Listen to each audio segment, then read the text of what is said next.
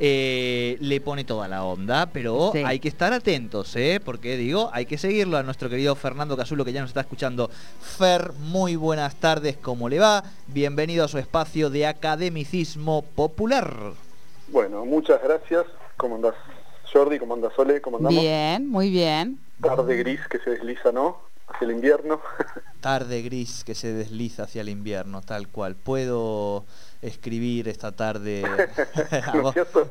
ah, puedo, exacto, puedo, puedo trolear esta tarde mis, mis, versos más tristes, ¿no?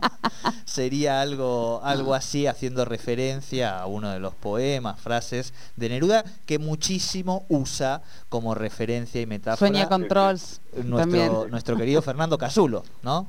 Puedo escribir los protocolos más estrictos esta noche, es algo que está como muy de moda. claro, claro, claro, claro. Esta noche puede ser que escriban protocolos tristes, ¿eh? No, digo, sí, por eso. No, estás, estás en lo cierto, estimado. Bueno, hemos puesto un título muy marketinero, eh, que, yo después de, ir siguiéndolo digo, bueno, creo que esto es esto. ¿Está bien, Fer? Sí, sí, me encanta. Eh, perfecto, vamos por aquí entonces.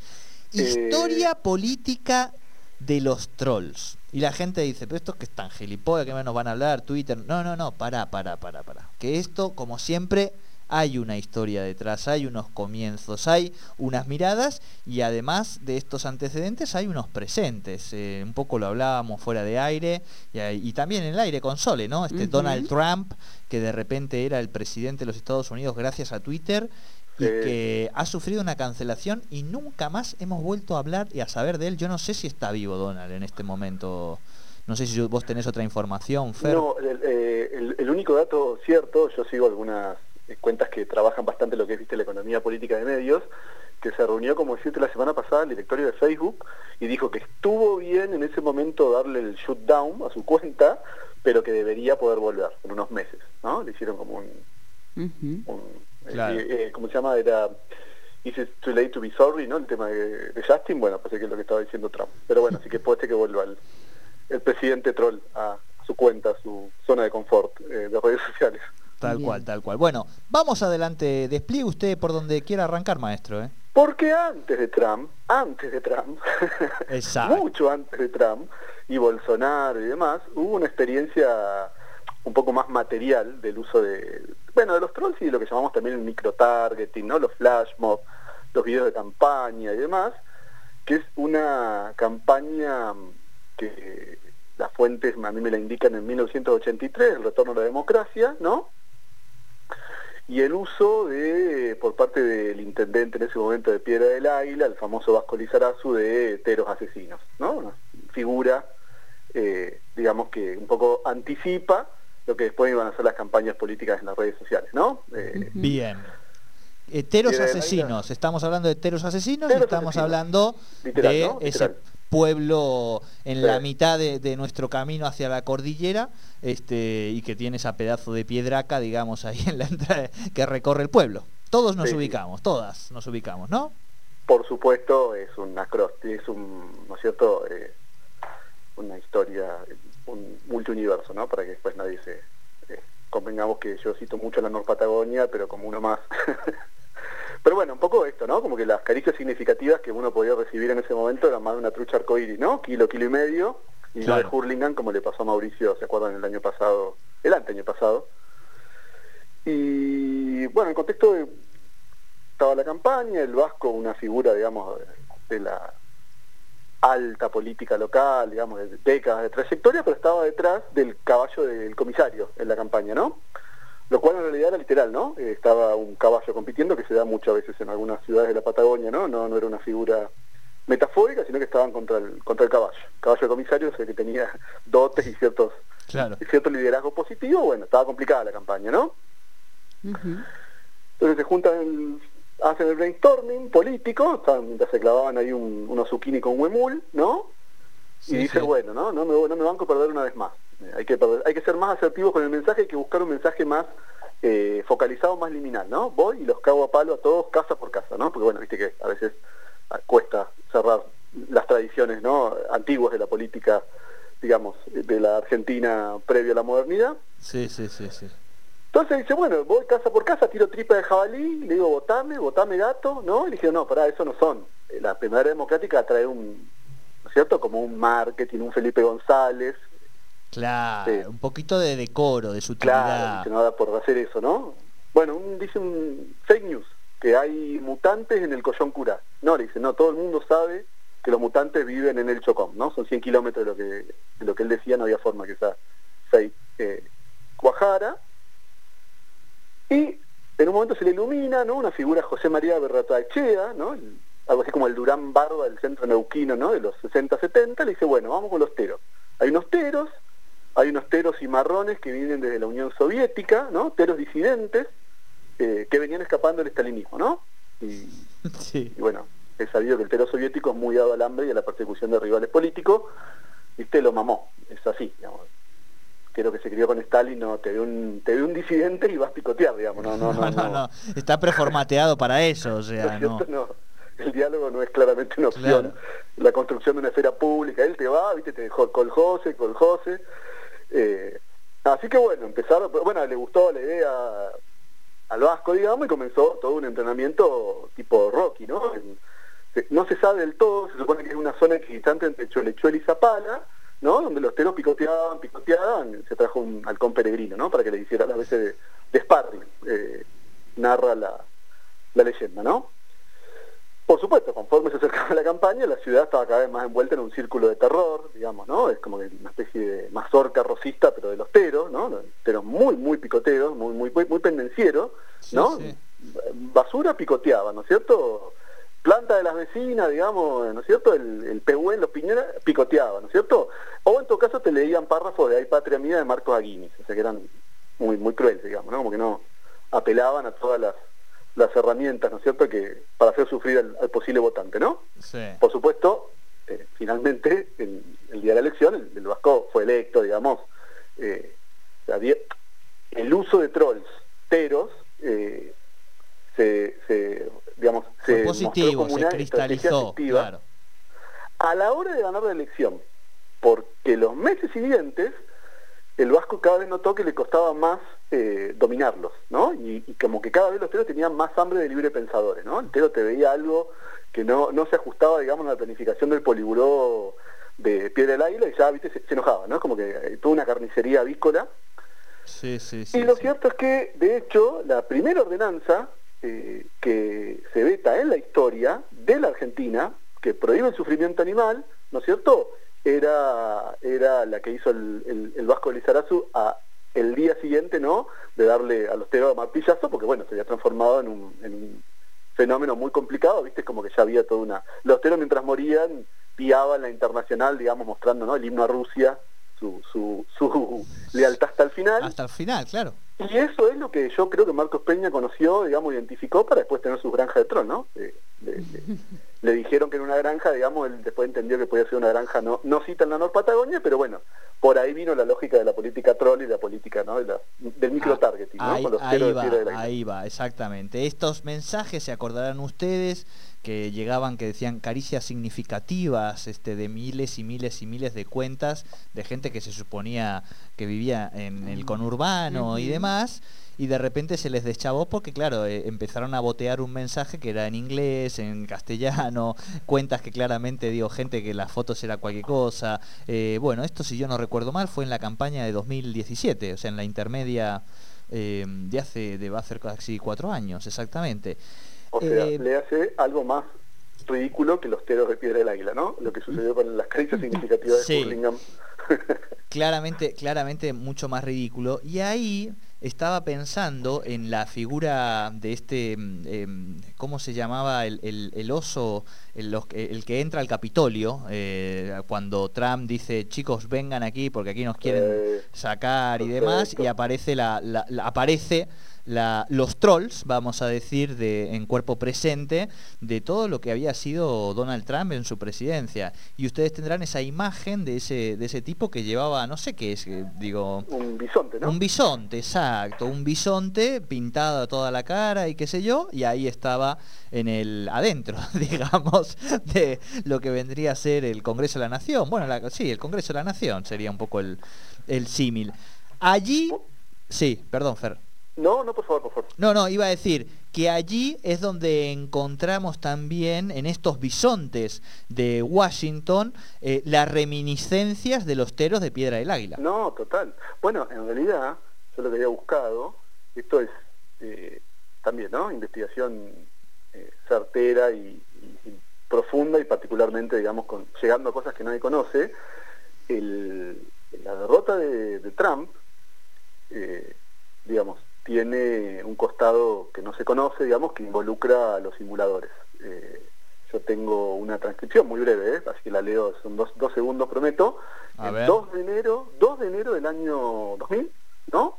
Se encuentran Santos y, y su, y su troupe, con, se encontraron con Obama y Biden, ¿no? Y, bueno, Santos necesitamos ganar, no lo vemos. Trump está blindado, está blindado, no, no hay forma. Recordemos que había un contexto de crecimiento de la economía, algo hemos hablado en alguna otra columna. Sí, sí. Y bueno, se queda pensando Santos y dice, vamos, ¿vos tenés todavía el contacto con los chinos? Que es una de las acusaciones ¿no? de cosmopolitismo que hiciera Trump sobre los demócratas. Sí, le dice Obama, bueno, listo, Lampón de conseguirme un murciélago, yo vas a ganar. Pero te digo que el mundo se va a poner raro estos próximos meses, ¿no? y así se produjo, digamos, la... Ah. fíjate, es muy, muy, eh, eh, muy, muy profundo esto que estamos diciendo. ¿eh? No, no, pero esto, esto requiere, no sé si hasta la música de los simuladores, requiere hasta un, doble, un redoblante. Vamos, vamos a ir un poco más despacio para que la audiencia entienda. Mario Santos, ustedes recordarán, capodituti de los simuladores. El planificador el planificador, exactamente, el Aníbal Smith de, los simuladores. Ah, muy bien, está la cortina ahí, muy bien. Sí, pero por supuesto, pa. Fue el que se le ocurrió que quizá la, el desayuno de un murciélago por parte de un chino en Wuhan podía ser una buena estrategia para finalmente poder sacar a Donald Trump del Capitolio. Vamos bien, es por ahí, digamos, Fernando. Y mira, yo no quisiera, eh, ahora que hicimos tan buena semblanza, pero yo no sé si vos te acordás, pero en la semana que se toma el Capitolio, eh, esto que decía vos del bisonte, es la semana que le declaran COVID positivo a Rodríguez Larreta, en una situación relativamente confusa, había estado en Pinamar y demás. Y parece que también, que fue Rodríguez Larreta, Santos también, ¿no? Me van a arrestar, me dio positivo, yo necesito ser presidencial en un par de años, le dijo, bueno, Horacio, tranquilo, va a salir bien, pero conseguiste un gorro de bisonte, esta semana va a ser rara en la política norteamericana, pero no van a hablar de vos. O sea que fíjate que también tuvo derivaciones en la política local, ¿no? El uso de, estrategias políticas no, no santas non, santas de Mario Santos y Bisontens. Eh, pobre, ¿no? Estaba pensando que la reta es una de esas... No, no, sé si Bisonte, pero bueno, no, tiene una justa distribución de, del, pelo en su cuerpo, digamos. Esa es la, la, sensación. Bien, ¿hacia dónde derivará, hacia dónde proyectaremos a partir de esta creciente digitalización y transformación digital, donde poco a poco ya apenas podemos distinguir si estamos hablando con una inteligencia artificial o con un ser humano? Todas estas políticas y campañas, eh, o sea, todo, todo lo que tiene que ver con, con, esta tecnología incorporado, digamos, a las campañas políticas y a las formas y a las prácticas de hacer política en la actualidad. ¿Qué, ¿A dónde nos lleva el futuro? Sí, tal cual. Es interesante igual porque, sobre todo a partir del 2019, hay algunas detecciones que por supuesto no son todavía hipotéticas y demás, pero que no como que habían llegado a cierto pico de rendimiento estas campañas tan micro targeteadas y como decís vos, ¿no? Eh, funcionando con las granjas de trolls y demás. Un ejemplo muy claro, sin ir más lejos, es el ejemplo de Biden. Biden, incluso en detrimento de parte de su partido, dijo, no, yo voy por una campaña tradicional, eh, hay un gesto técnico, por supuesto, siendo apoyado por Obama, o sea, justamente, ¿no? Un político, vamos a decir, de raza, que fue anotándose las cucardas, eh, y es él, ¿no? Will you shut up, man, que le dice en uno de los debates, como diciendo, bueno, el gesto de bullear al bulleador, ¿no? Esto de Martin McFly ganándole a, Biff, eh, que es Biff Tanner, es Trump, sin lugar a dudas. Es más, Trump es más Biff Tanner que Biff Tanner, ¿no? El malvado, ¿se acuerdan? Sí, millonario de la distopía del 2015. Eh, y, bueno, y no tuvo una, campaña tanto tan activa, por ejemplo, en Twitter y demás, eh, Biden, ¿no? Fue por una línea más, más tradicional. Y algo parecido habría pasado en América Latina, sobre todo con la campaña de, eh, Arce en Bolivia, ¿no? Que también recuperó parte de la liturgia de Evo y no hubo ahí tanto microtargeteo. A diferencia, sí tal vez pienso, en la campaña de Frente para Todos, que si bien no tuvo, por supuesto, este costado de troll de, Marcos Peña, que ya era muy infame, tiene la presentación del video, este se acuerdan de Le he pedido a Alberto que me acompañe en la fórmula, o sea, ¿no? Como que sí, jugaron un poco ahí con... Pero ahí, ahí me voy a ir a la micropolítica, perdón, Fer, del, Frente de Todos en esa campaña, y creo que ahí hubo una troleada muy interesante ciudadana, eh, porque aparecieron muchísimos carteles eh, a cuatro, hojitas en blanco y demás, eh, escritas a mano por la gente, eh, como si fuera ese un, volante, digamos, una consigna, ¿no? Mucho jubilado, mucha. Yo recuerdo estar caminando por el centro de la ciudad y ver muchos de esos mensajes escritos a mano y, recuperando, digamos, bueno, esto de, de, la política ciudadana humana, pero teniendo multiplicado y con una lógica comunicacional, ¿no? Sí, eso fue interesante.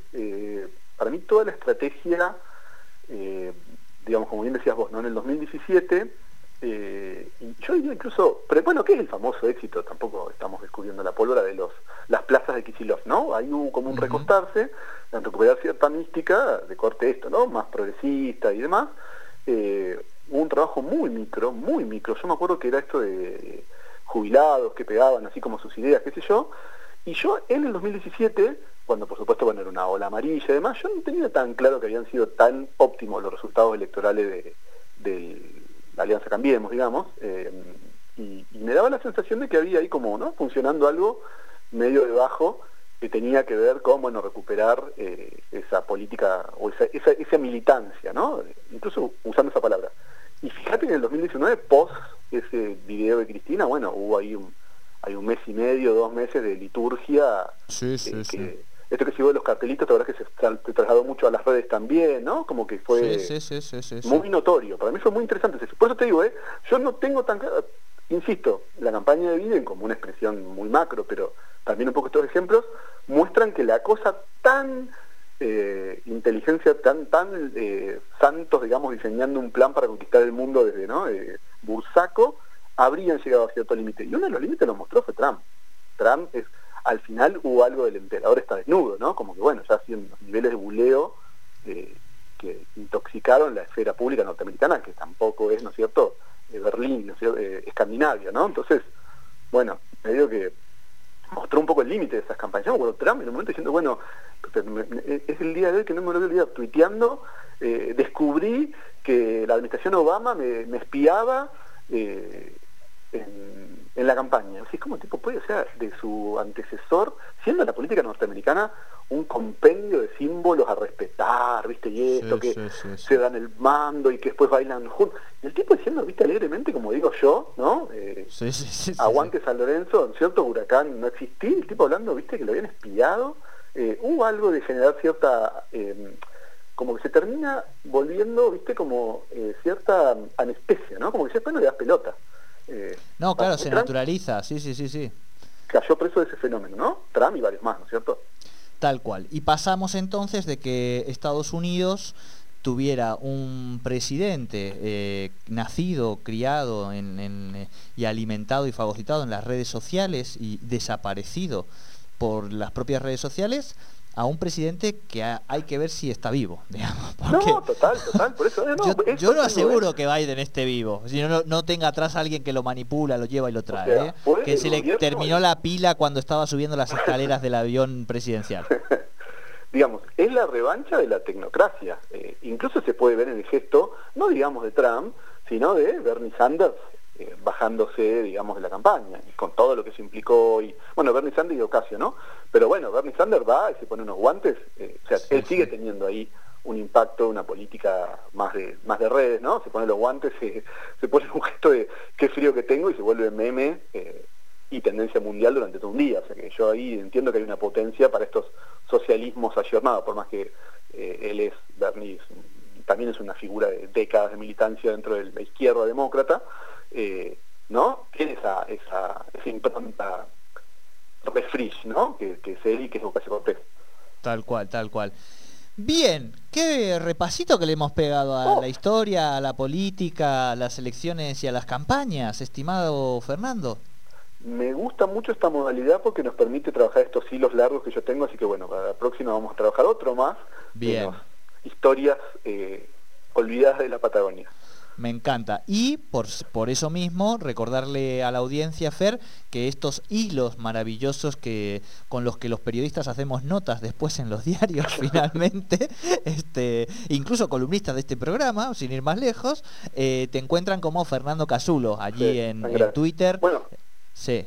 ¿Te acuerdas que lo contamos fuera de aire? Este fue el, hilo por el que se sumó, me empezó a seguir Rial, ¿no? Que en esto del academicismo popular fue una cucarda divertida, digamos, ¿no? que te siga Real es, es, es, un, puntito, digamos. o sea, te falta Dalma. Falta Dalma. Digo, para mí Dalma es, ¿no? Una Dalma ahí, una llanura. yo Dalma igual no, no, llegué. De hecho, no nada maradoniano, así que me siento que me está faltando algo, ¿no? Ah, bueno, bueno. Bueno, acá, tirar, acá termina la columna entonces, Fernando. Eh, porque acabas de tocarle una fibra sensible, Fer. Yo, yo escucho el nombre y todavía lloro, fíjate, estoy todavía en un momento difícil. Fer, querido, eh, maravilloso como siempre, y en 15 días nos encontramos. y después eh, siguen ustedes con, por supuesto, allí en ¿verdad? A las 6 con Plan B. También lo esperamos, estamos en el canal de YouTube. Perfecto. Abrazo grande, Fernando Casulo. Abrazo, chicos. Hasta luego. Chau, chau aquí nuestro historiador. Sí, Fernando Casulo con Academicismo Popular. Hoy un tema más que interesante, ¿eh? No estábamos hablando de los trolls del Señor de los Anillos, ni mucho menos. No no, no Estábamos hablando de la historia política de esos trolls que, bueno, hemos conocido a través de las redes sociales, pero tienen toda una historia, ¿eh?